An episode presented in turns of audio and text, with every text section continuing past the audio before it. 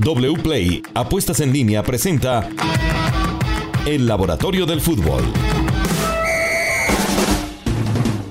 Hola, ¿qué tal? Bienvenidos. Este es el Laboratorio del Fútbol, una presentación más durante esta semana de julio, donde tenemos Copa América Femenina, donde tenemos, bueno, los ecos de la tercera fecha, lo que viene en la cuarta fecha, los fichajes que se siguen dando a nivel internacional, nos detuvimos un poquito en lo local, y wplay.co, que como siempre está presente con muy buen dinero para llevarnos a nosotros a apostar y a ganar.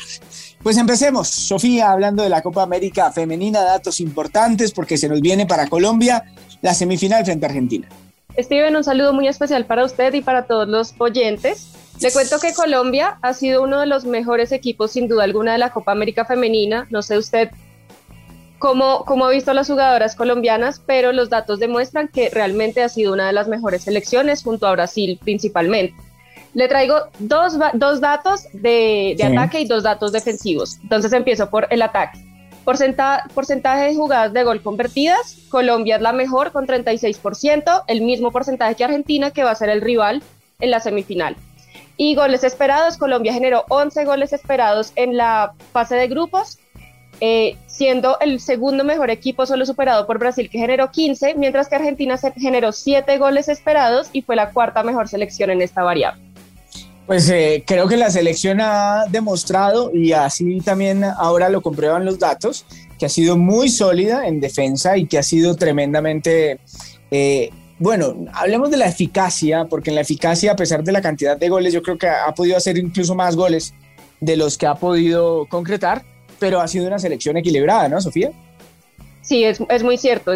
Muy buena en ataque y en defensa. De hecho, en goles esperados en contra, apenas concedió 1.92 en toda la fase de grupos, siendo la segunda mejor selección en este aspecto, de nuevo solo por detrás de Brasil, que apenas concedió 1.26 goles esperados en contra. Y también en duelos ganados, le traigo el dato de Colombia, 56%. Fue la mejor selección en esta variable, mientras que Argentina tuvo un 51%, es decir, que fue la cuarta mejor selección en esta variable. Entonces, sobre con base en los datos, eh, Colombia fue superior a Argentina, que es su próxima rival, pero pues va a, estar va a ser un partido muy parejo, según, según el datos. Hablemos, Sofía, de Argentina. ¿Qué, ¿Qué datos tenemos de Argentina? ¿Qué podemos decir de esta selección que nos enfrenta? Bueno, de Argentina podemos destacar que marcó 10 goles, también fue, fue muy goleadora, Colombia marcó 13 goles, entonces no, pues no estuvieron muy, muy disparejas ambas selecciones, y en promedio de goles por partido fue la tercera mejor de fase de grupos con un promedio de 2.5. Eh, también le cuento que Argentina generó 7 puntos, siete puntos esperados, siendo la cuarta mejor, mientras que Colombia generó 10 puntos. Entonces, como, como le decía, comparando, Colombia fue mejor en todos los datos. Entonces, vamos a ver qué, qué sucede el lunes con, con, la, con la selección Colombia. Bien, bueno, muy bien. Esto en la Copa América. Vamos a ver qué probabilidades tenemos de ganar ese partido, eh, de sacar un buen resultado. Ojalá sea así para llevarnos los botines, ¿no? Que son los, la clasificación a los Olímpicos y la clasificación al Mundial de Fútbol. Bueno, pasemos a la liga, Luis Alejandro, porque viene eh, la cuarta fecha. Me queda viendo un datico, Sofía, de remate de esta Copa América, pero voy con Luis Alejandro para hablar de la liga de fútbol colombiana que tiene la previa de la cuarta fecha. Hola Steven, ¿cómo está todo? Así es, estamos en una fecha 4 que se viene con partidos muy, muy interesantes. Empecemos con Junior Independiente Santa Fe, eh, dos equipos que llegan no en mal momento, pero tampoco en buen momento. Junior que ha tenido un empate, una victoria y una derrota, una victoria contundente contra Nacional y juega su segundo partido como local. Se espera que debute Carlos Vaca, que es, en este 2022 solo ha jugado 65 minutos, pero pues la, la, emoción de los hinchas del Junior de un jugador que en, en Europa eh, tuvo más goles reales que goles esperados en 5 de las 10 temporadas, un jugador quizás el fichaje más grande de los últimos años en, en Colombia. Por el otro lado, Santa Fe que viene implantando un estilo de juego nuevo con el técnico Alfredo Arias. Santa Fe es el equipo con mayor distancia promedio entre el arquero y el defensa central más, más atrasado. ¿Qué significa esto?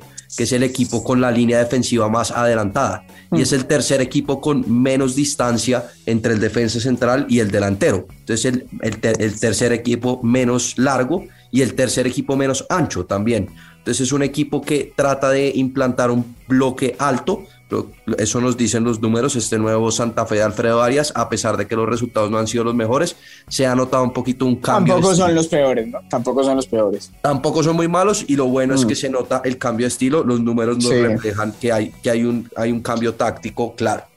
Sí. Y el otro partido que, que tenemos muy interesante es Nacional Tolima. Nacional que viene pues en una mini crisis, quedó campeón y después de tres partidos ya está en una mini crisis escolero, así es. Hicimos una comparación de cómo le fue a Hernán Darío Herrera, que tiene ahorita 26 partidos dirigidos con Nacional en sus primeros 10 partidos, comparados en sus siguientes 16 partidos. Mm.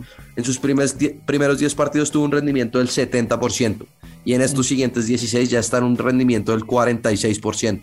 En sus primeros partidos tuvo más goles reales, goles esperados, mejor cantidad de efectividad con 33% de ocasiones convertidas, menos goles concedidos, una posesión promedio más alta. Casi todos los números son mucho mejores.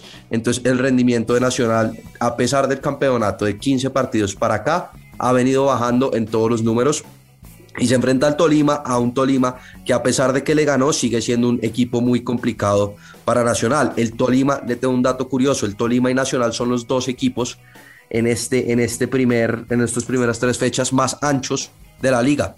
Juegan con jugadores muy, muy abiertos, tratan de usar las bandas, entonces era un partido interesante porque son dos equipos que tratan de usar mucho las bandas. Interesantes datos de estos eh, partidos, de estas previas eh, de la cuarta fecha del fútbol colombiano, donde, bueno, Nacional intentará mm, salir de ese agujero donde está. Fichajes importantes de la semana en el fútbol internacional y los hemos tenido todos, empezando por Lewandowski, ¿no?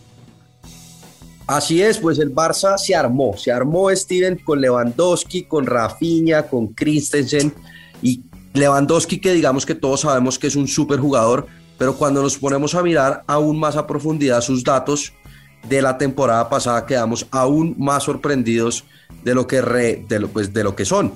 Fue el jugador, teniendo en cuenta las cinco grandes ligas de Europa, el más goleador, el jugador con más remates, el jugador con la suma más alta de goles esperados y asistencias esperadas, superando por ejemplo a Karim Benzema, que todos pensábamos que era el, el jugador con más rendimiento esperado, pues no, es, es, es, es Lewandowski, lo que habla muy bien no solo de su capacidad goleadora, pero sino también de su capacidad de combinación, de asociación, de darle eh, pases de, de, gol a sus rivales, lo que pues es un acierto para el Barcelona, un equipo que, que promueve eso. Si lo comparamos, por ejemplo, con Benzema, con Morata, con Aubameyang, con Joao Félix, Gerard Moreno, todos los jugadores de los grandes equipos de España, Lewandowski tiene un promedio más alto de goles, remates, tiros a portería, asistencias, goles hechos. Lo único que lo supera Benzema a, a Lewandowski, teniendo en cuenta la temporada pasada, son regates realizados por partido y no, solo regates realizados y precisión en pases. Son los únicos dos que lo superan. Entonces, pues es un fichaje muy bueno y, y, que se puede adaptar según los números muy bien al estilo del Barça. ¿Qué, a, ¿Qué otro fichaje le podemos poner la lupa? Pues podemos poner la, lupa a Pablo Dybala, que se cambió de la Juventus a la Roma, un jugador que tenía mucho, mucha, mucho bombo al principio, se fue cayendo al en los últimos años de su carrera, pero eh, tuvo un promedio de 0.52 goles cada 90 minutos, lo cual es un promedio muy bueno, no para un killer de área, sino para un media punta, y de 0.28 asistencias la temporada pasada. Fue el mejor delantero de la liga italiana, además en acciones exitosas, que es un jugador que se combina mucho y mejor que el 97.5% eh, de los delanteros en pases acertados.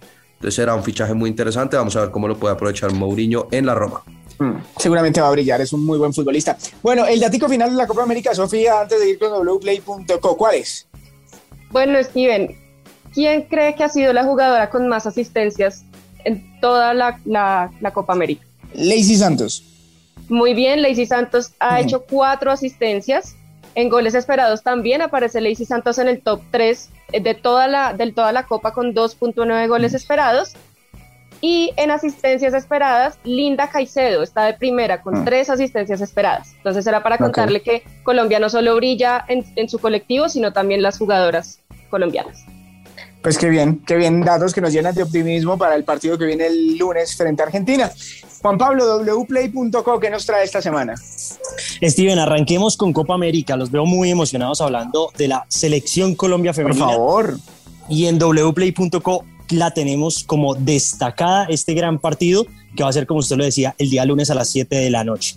la cuota de Colombia, Steven, es el favorito paga 1.83. Usted apuesta 100 mil pesos y si gana la selección Colombia femenina, usted se va a ganar 183 mil pesos. El empate tiene una cuota de 3.5, bastante interesante. Y el triunfo de Argentina paga 3.80. Hay un dato, Steven, y es que desde el 2010 se han visto la cara en ocho oportunidades, dos triunfos de Argentina, una victoria de Colombia y los otros cinco partidos han sido empate para que ustedes entren y jueguen en wplay.co a la Copa América Steven Lluere para que le apueste a la selección Colombia. Vamos a apostarle, vamos a apostar.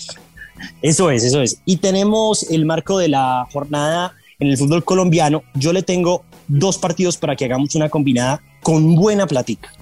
Eh, voy, voy a arrancar con Junior Santa Fe, Junior de local, Steven. Junior Santa Fe, Junior de local, eh, empate. Listo, vamos con el empate que tiene una cuota de 3.35 veces y este es un partidazo. Tolima Nacional, ¿usted ahí por cuál se va a ir? Mm, Tolima. Bueno, el Tolima tiene una cuota de 2.10 veces. Steven, metámosle platica esto. ¿Cuánto, cuánto tiene usted para invertir? 80 mil pesos. Bueno, vamos con 80 mil pesos. Eh, tiene una cuota esta combinada de 7 veces lo apostado y nos pagaría en wplay.co 562.800 pesos. Steven, tenemos que coger los dos eh, resultados, es decir, el empate y el triunfo del Tolima. Si alguno de los dos no se da, perdemos el, eh, la combinada o el parlay en wplay.co, pero yo le tengo fe, Steven, así que creo que va a ganar la platica en wplay.co. Pues señor, muchas gracias por estar con nosotros y por estar cada uno de ustedes allí desde, desde su celular, desde su dispositivo móvil, escuchando este podcast que se llama Laboratorio del Fútbol y que cada semana está aquí con ustedes. Muchas gracias por estar con nosotros. Éxitos a la selección Colombia Femenina. Chao.